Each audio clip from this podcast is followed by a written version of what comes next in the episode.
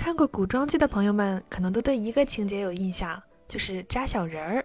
后宫或者深宅大院中的女子充满怨气，又没有办法发泄，就用针扎草绑成的或者布置小人儿来诅咒愤恨的对象，顺便释放自己的怨怼。不过要说扎小人的行为在二零二二年今天还存在，你敢相信吗？在咱们邻国的日本啊，就存在着扎小人的活动，甚至还形成了咒术产业。今天咱们就来讲讲这个神奇的扎小人儿产业。嗨，大家好，这里是旅日，我是 Tina。我是对容嬷嬷扎大人的情节有心理阴影的 Tina。咒术类似于咱们国内的巫术，而日本不仅现在存在着咒术产业，而且发展的还很好。上网随便一搜就能查到四十多家诅咒代理公司，还有各自的官网，任君挑选。甚至为了区别化，各家的风格也是有所不同。有的官网装饰就很暗黑恐怖，一看就是诅咒别人没有好下场的那种；也有的叫天使的魔法，看起来很像四三九九小游戏的页面一样，主要负责的也是增加恋爱运、金钱运这些正向的愿望。对，说到这儿啊，还得解释一下，日本的咒术不仅是像我们想象中的诅咒别人，更像是寺庙求签儿一样，也有求好运的项目。当然，像什么召唤恶魔呀、黑魔法诅咒别人妻离子散这样的传统项目也是有的。和求签儿相像的还有一点，就是这种咒术大多都是由神主，就是日本神社的祭司主持的。这里允许我求生欲爆棚的解释一下哈，这个神社不只有咱们知道的那家拜占饭的，日本全国上下有无数家神社，相当于咱们国内的寺庙一样。刚刚说的那个神主的职责也很像国内的住持。他们修炼的方式也是苦修。看过《朝五晚九，帅气和尚爱上我》的小伙伴可能有印象，男主角在瀑布底下冲澡的画面，就类似于那种。那么这个扎小人儿要多少钱呢？据说根据诅咒的种类以及施咒者的等级不同，价格也有所不同。普通一点的在一万五到五万日元之间，和人民币一千到三千左右吧。最贵的也是最黑暗邪恶，诅咒对方死掉的，人民币要四万多。这个价格吧，如果是真的能起到效果，倒也不算贵。咱们遵纪守法啊，就不说四万多能买一条人命这件事儿了，三千多买个前女友或者前男友一生穷困潦倒也算是值得了。但问题是，以常理推断，这件事儿就不靠谱啊。那为什么日本还有这么多人，即使是违反常理，也蜂拥的去找专业技师扎小人呢？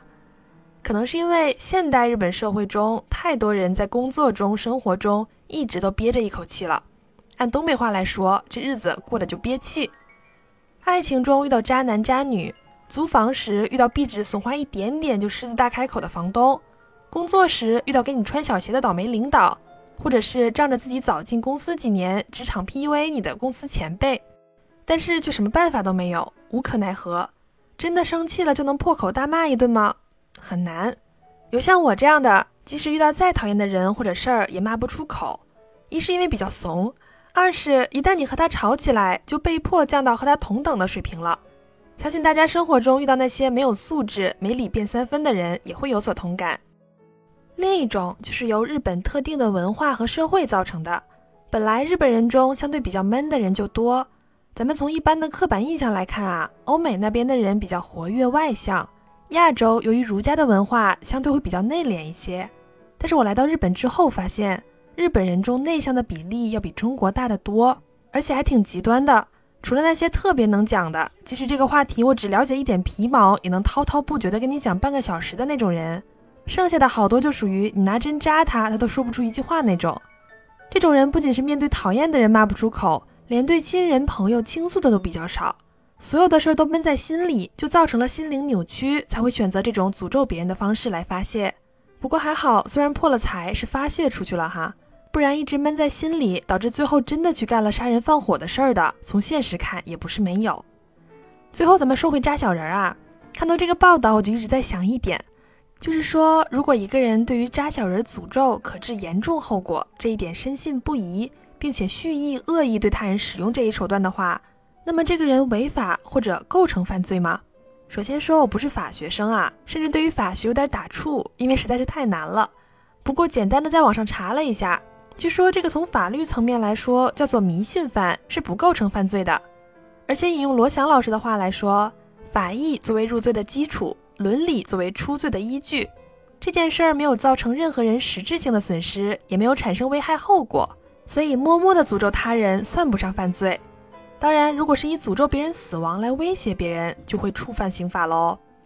不过啊，这里不是说默默诅咒就没有问题，鼓励大家去扎小人儿或者浴室靠巫术的意思哈。为讨人厌的前任或者招人烦的领导花钱可太不值了，看开一点才能守护好自己的钱包。好的，感谢大家收听《旅日东京日记》，我是缇娜。